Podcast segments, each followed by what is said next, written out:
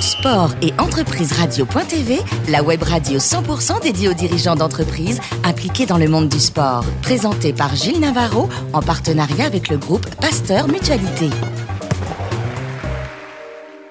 Bonjour à toutes et à tous, bienvenue à bord de Sport et Entreprise Radio.tv. Vous êtes plus de 15 000 sportifs et dirigeants d'entreprises impliqués dans le domaine du sport à nous écouter chaque semaine en podcast.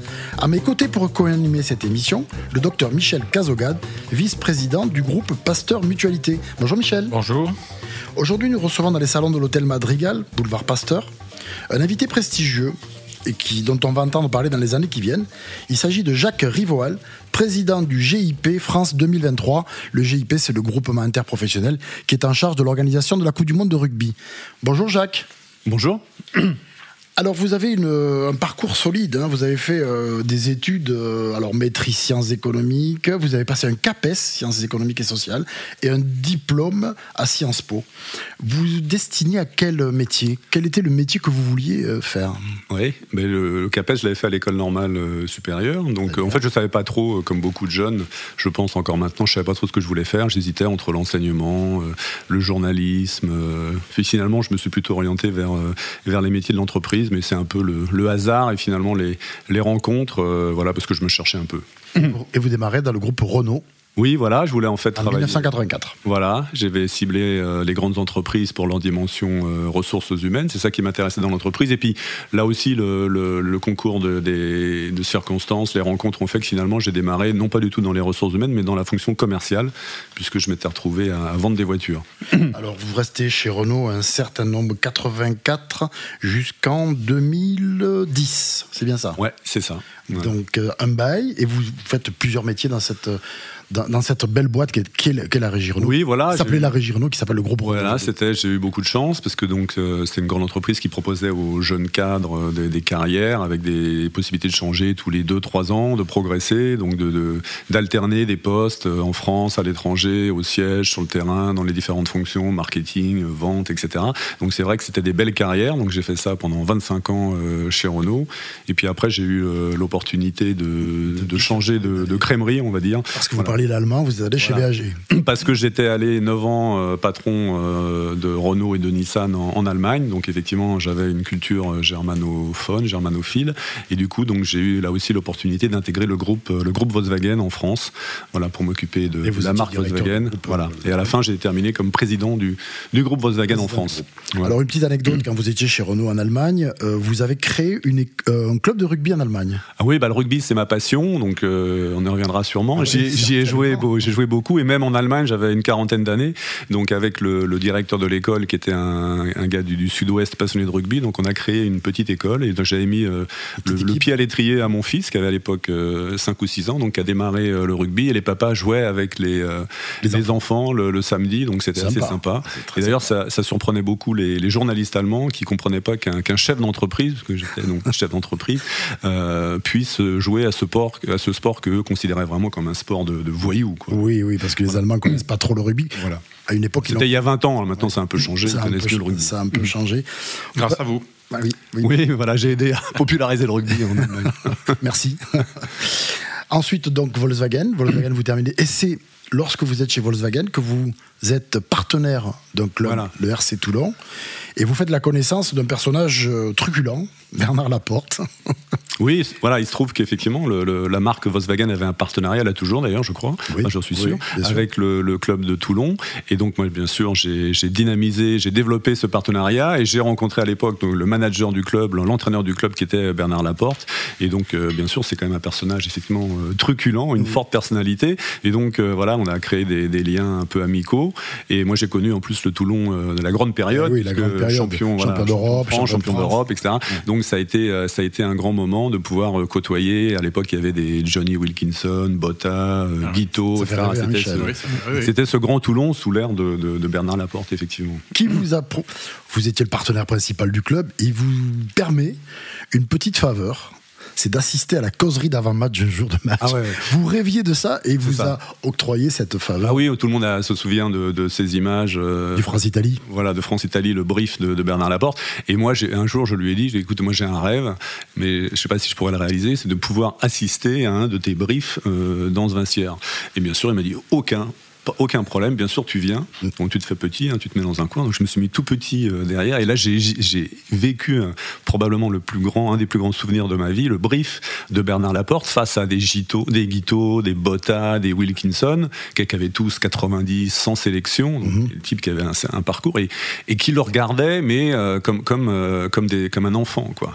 donc j'avais les, les, poils, ce sont les poils de, de mes mains se sont dressés tellement on était pris. Il avait même un, un, adjoint, parce que la plupart ne parlaient pas le français, donc il était censé traduire ses propos.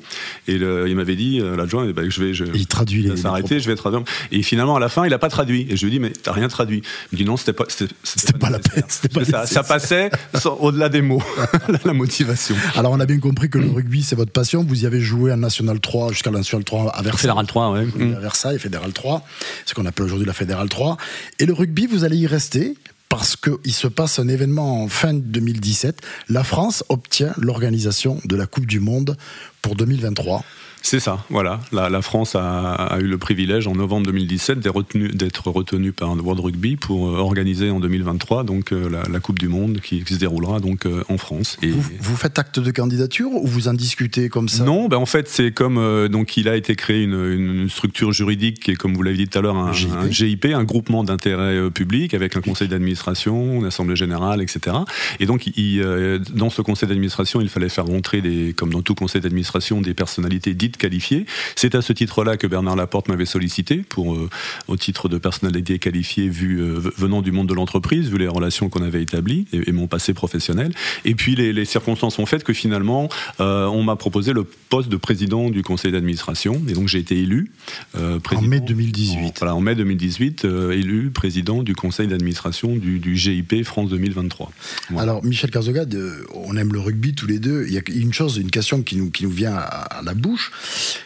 Qu'est-ce que c'est que la préparation d'un grand événement comme une Coupe du Monde de rugby en amont, 5, 6 ans avant? C'est quoi? Ça, consiste en quoi? C'est quoi les étapes? Quelles sont les, différentes étapes? Alors, il y a, y a plein d'étapes. Effectivement, ça peut paraître surprenant que dès 5 euh, ans avant l'événement, il y a déjà énormément de choses qui sont euh, à mettre en place.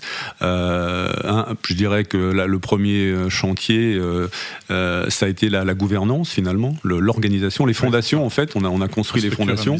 Donc, voilà, il y a, y a, un groupement d'intérêt public, un conseil d'administration, une assemblée générale et toute une série de, de de comités régaliens, un comité d'audit, un comité d'éthique, un comité euh, d'appel d'offres, un comité des rémunérations. Donc euh, euh, la, France est devenue un, territoire en fait qui accueille des grands événements sportifs. la France est dotée, je crois que c'est le seul pays au monde, d'une direction interministérielle qui coordonne en fait tous les grands événements sportifs qui auront lieu en, France.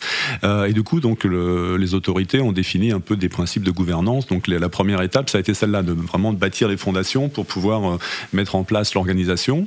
Euh, après, je dirais, un des gros chantiers, ça a été toutes les relations avec les villes hautes, ce qui est une particularité voilà, d'une Coupe du Monde. Voilà, il y a neuf villes, euh, avec Paris, 10 même, euh, qui vont, enfin neuf villes qui vont accueillir des matchs.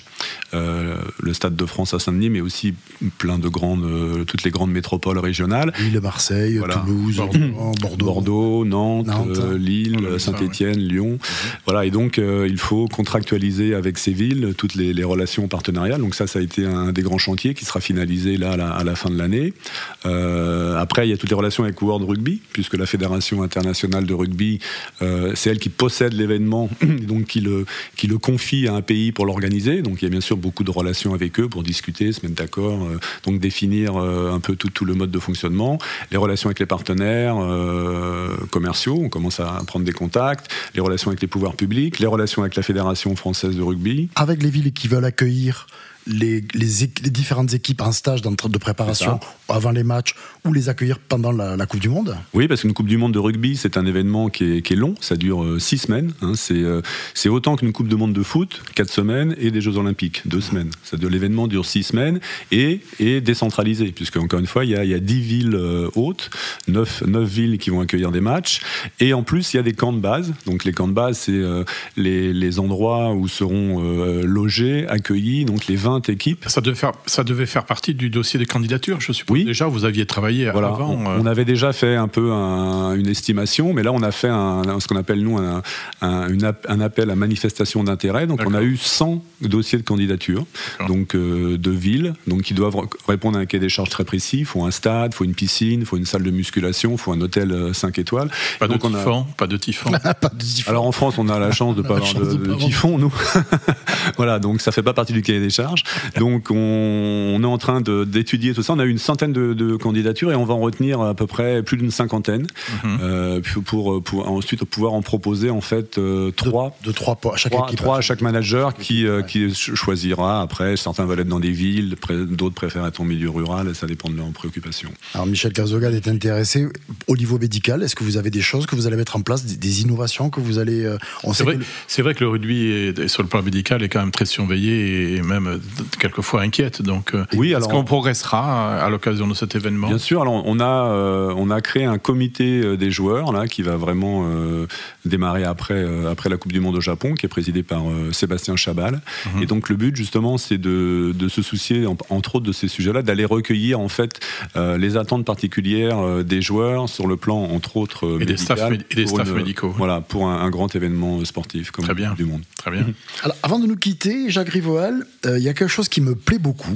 Vous êtes directeur du GIP, donc pr- président du GIP qui va organiser la Coupe du Monde, mais vous entraînez aussi les enfants au RC Versailles. Et ça, Voilà. je trouve ça formidable. Ah ouais, vous êtes mais- aux, deux extrémités de la chaîne. Oui, exactement. Voilà, la World Rugby et une Coupe du Monde d'un côté, et puis à l'autre côté, euh, dans un, club, un, un modeste club qui est en Fédéral 3, dans lequel j'ai joué, où mon fils avait joué aussi. Et, euh, et voilà, j'avais aussi une- un souhait, un rêve, c'est de pouvoir entraîner. Et donc, euh, je suis de, éducateur, et donc, euh, bien sûr, j'ai dû. Je j'entraîne pas les, les juniors ou l'équipe première, j'entraîne ce qu'on appelle les premiers pas. Donc, ce sont des enfants de 5 ans et 6 ans qui démarrent, en fait, qui découvrent le rugby. Ouais. Et ça, c'est Ça, passionnant. c'est génial, ça. Voilà, parce qu'il suffit pas d'avoir joué au rugby pour finalement transmettre euh, sa passion. Euh, L'éducation, l'enseignement, c'est c'est un vrai métier. Donc je, quelque part, je, je peux renouer avec une de mes passions que j'ai pas pu assouvir, qui était le- l'éducation et l'enseignement. Bravo Jacques Rivoal, merci, merci à vous, merci également au docteur Michel Cazogade. Fin de ce numéro de Sport et Entreprise Radio.tv. Retrouvez tous nos podcasts sur notre site et nous, on se donne rendez-vous mardi prochain à 10h précise pour une nouvelle émission.